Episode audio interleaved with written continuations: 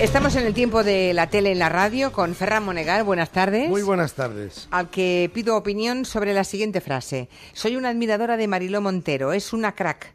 Que hablen de nosotras aunque sea bien. Lo ha dicho Esperanza Aguirre de Mariló Montero. Ah, ¿Qué apoyo se busca Mariló? No, no se los busca, se lo habrán dado. Le brotan, le brotan. No, Mariló, ya se lo dije el día que este que también recibió la correspondiente atención de Gran Wyoming en el intermedio mm. con el tema del toro de la Vega.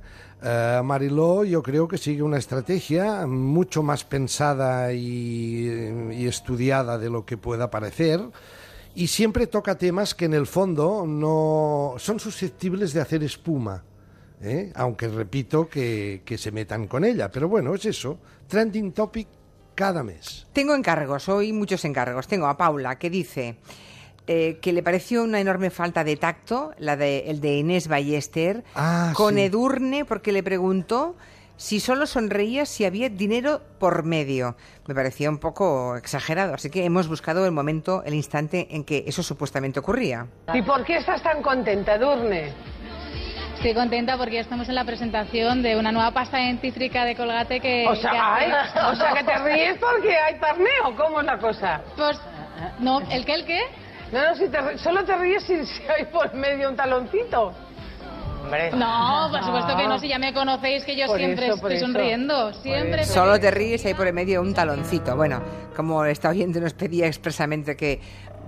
A ver, la pregunta es la No siguiente. tiene, demas- no, no tiene, yo creo que no tiene una decir, intención de maldad, aunque la- es verdad que el resultado la es broma- un poco grosero. La broma, tratándose de una pasta dentífrica, se la sirve en bandeja en Ballester. Sí. ¿Eh? Mm. Ahora, yo pregunto, ¿Televisión Española tiene que conectar con esta señora, con Edurne, justo en el momento en que está haciendo la promoción de una pasta de dientes? Hombre, si les interesa Edurne y es, y es el momento en que pueden conectar, pues no sé. Bueno, no lo sé, ¿eh? no, no, yo no vi el momento. Es el momento que le interesa a la pasta de, a la marca de la pasta de dientes. Mm. Más claro. encargos. Alonso Cabrera le pide que comente la entrevista que ayer le hizo Bertín Osborne a Jesulín en su casa, en la que no pararon, según Alonso Cabrera, de hablar de Belén Esteban, aunque sin mencionarla jamás por su nombre. Y tengo otro mensaje de eh, Carrascoseño que dice Monegal.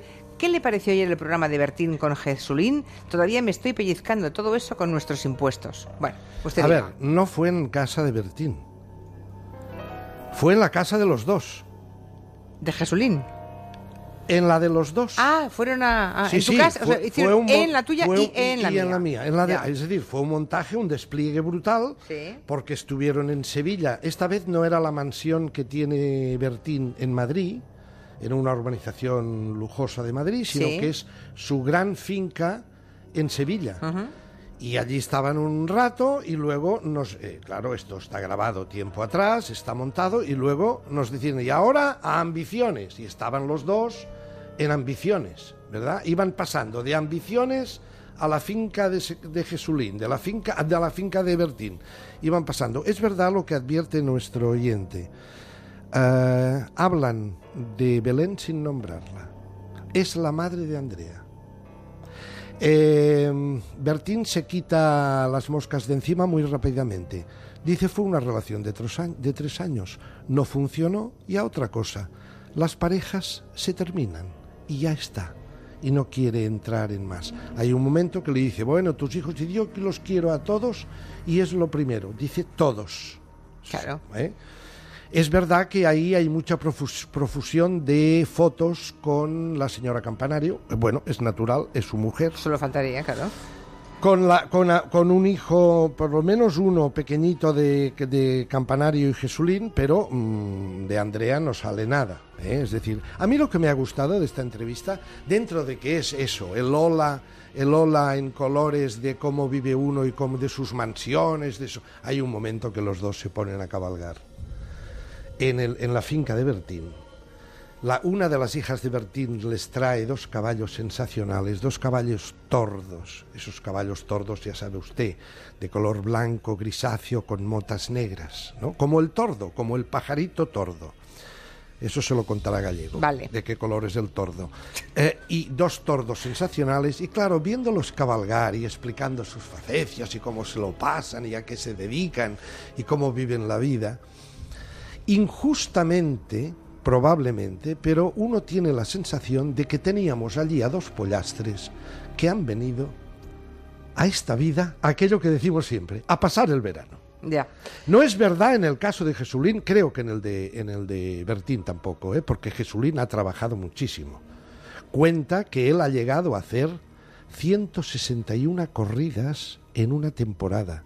Dice, hubo un mes de agosto que toreé, hice 38 corridas y el mes de agosto tiene 31 días, es decir, más corridas que días. En... O sea, ha trabajado mucho. Ahora, la sensación es este dolce farniente, porque claro, llega un momento que Jesulín dice, ahora tengo miedo al toro. De adulto, las cosas cambian. Dice, empiezas a mirar atrás y ves que tienes más que perder que más que ganar. Hombre, claro, cuando él empieza, esto, él lo dice... Más jornadas al hambre. Ahí está. Ah, vale. Es decir, él, él- él empieza eh, pues con hambre, Ya. con hambre, pero cuando, mire, dice, ahora el toro está muy mal, frase textual de él. Dice, cuando yo estaba en mi punto más alto, dice, en media temporada, solo media, yo ya me compraba una finca de 600 hectáreas. Media temporada. Dice, ahora toreas una temporada y te puedes comprar una maceta. Lo decía en plan Ya, de ya, broma. ya, ya. Sí. Claro, dice, he ganado muchísimo dinero. Llega un momento en que Otros claro, tiempos. has llegado, a- ya tienes tanta pasta que dices, oye, ¿y si esta bestia de aquí delante me pincha y me manda al otro barrio? Claro, claro. Bueno, o sea, que le, o sea que le gustó el programa, vamos. A mí- a mí- Le pareció... A mí me ¿Le pareció que Bueno. es, es, a ver, es la glorificación del toro y de la profesión de torero. Los dos participan La en realidad eso. lo desmiente, así que... ¿eh? Nos enseñan una vida absolutamente deliciosa de ambos. Ya. Las fincas que tienen, las casas que tienen, no se las salta un caballo. Ah. Es muy curioso cuando Jesulín dice, yo por las tardes voy a coger a los niños al colegio, me los traigo aquí. Dice, y hacemos las tareas. Dice, y lo paso mal porque me he dado cuenta de que no sé dividir. Probablemente solo sabe sumar, pero no dividir. Y le dice también, dice, yo el último libro que leí hace muchos años fue Platero y yo, dice, pero ya no me acuerdo. Ya. Bien, eso perfila también un poco la realidad existencial de la criatura, ¿no? Ahora simpatiquísimo, claro, es Ya, un tío ya. muy simpático. Bueno, eh, ¿alguna cosa más, señor Monegal? Bueno, que ¿O lo nos, dejamos echa- para nos mañana? echaron ayer a Jesús en Top Chef. Jesús es el, es el es uno de los jefes de cocina del Hotel Ritz de Madrid, un hombre ya maduro, ¿verdad? Que a mí me, me supo muy mal. Es verdad que el risotto que preparó, tenían que preparar un, un plato con setas. Y él optó por decir, bueno, voy a hacer las setas en risotto, ¿no? Con arroz. El arroz le salió crudo, el, el queso tenía que estar fundido y no lo estaba, y lo echaron. Me sabe mal. Peor me supo, peor me supo, y acabo, lo que está pasando con el programa eh, Kids, eh, ¿cómo se llama? ¿La este? Voz Kids? La Voz Kids, la Voz Kids. A ver, eh, eh, estas criaturas que salen, sobre todo las que, las que no, las que no llegan a la final, ¿verdad? A mí me rompen el alma. Es decir, yo creo que este, que este concurso, el casting, en todo caso, eso de las audiciones a ciegas, lo tendrían que hacer antes, sin que lo viéramos. Y todos los niños que se presentan tendrían que continuar. Porque claro, salió una niña de Tenerife, una delicia, que... Y claro, se puso a cantar, era una filigrana poética, una niña de, de ocho años o nueve años, ocho años y medio. Y claro, allí no se giraba nadie. Sabe que se tienen que girar para decir sí entra. Sí, sí, sí, sí, claro. Tocar un botón y girarse. Y allí no se giraba nadie. Y pobre niña, eh, claro, te quedas luego cuando se giran ya, que ha acabado y nadie se ha girado, se giran. ¡Ay, bonita, qué bien lo haces! ¡Ole tú! Em, vales mucho, pero fuera. Ya. Pero para Tenerife otra vez. Ya, bueno. Para Santa Cruz. ¿Que la vida es dura, señor Monegal? No estoy de acuerdo. No estoy de acuerdo ya. en que a los niños, sobre todo de estas edades, 8, 9, 7, 8, 9, 10 años, eh, les, ¿Cómo haga- cree que les hagan competir. ¿Cómo cree que se han escogido los niños que han aparecido en películas, en musicales, en anuncios, en series y no de esta forma? Pero no han pasado vergüenza pública. no lo hemos visto. Ya, vale. Bueno, no o lo sea, hemos visto. Es el espectáculo es el lo que espectáculo molesta. de, Bueno, de- bueno. de que te de que te no, de que no te quieren, de Ya. que ha suspendido. Ya.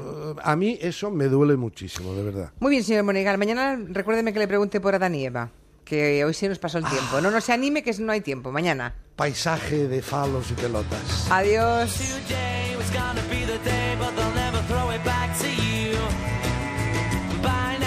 should have somehow realized what not to do.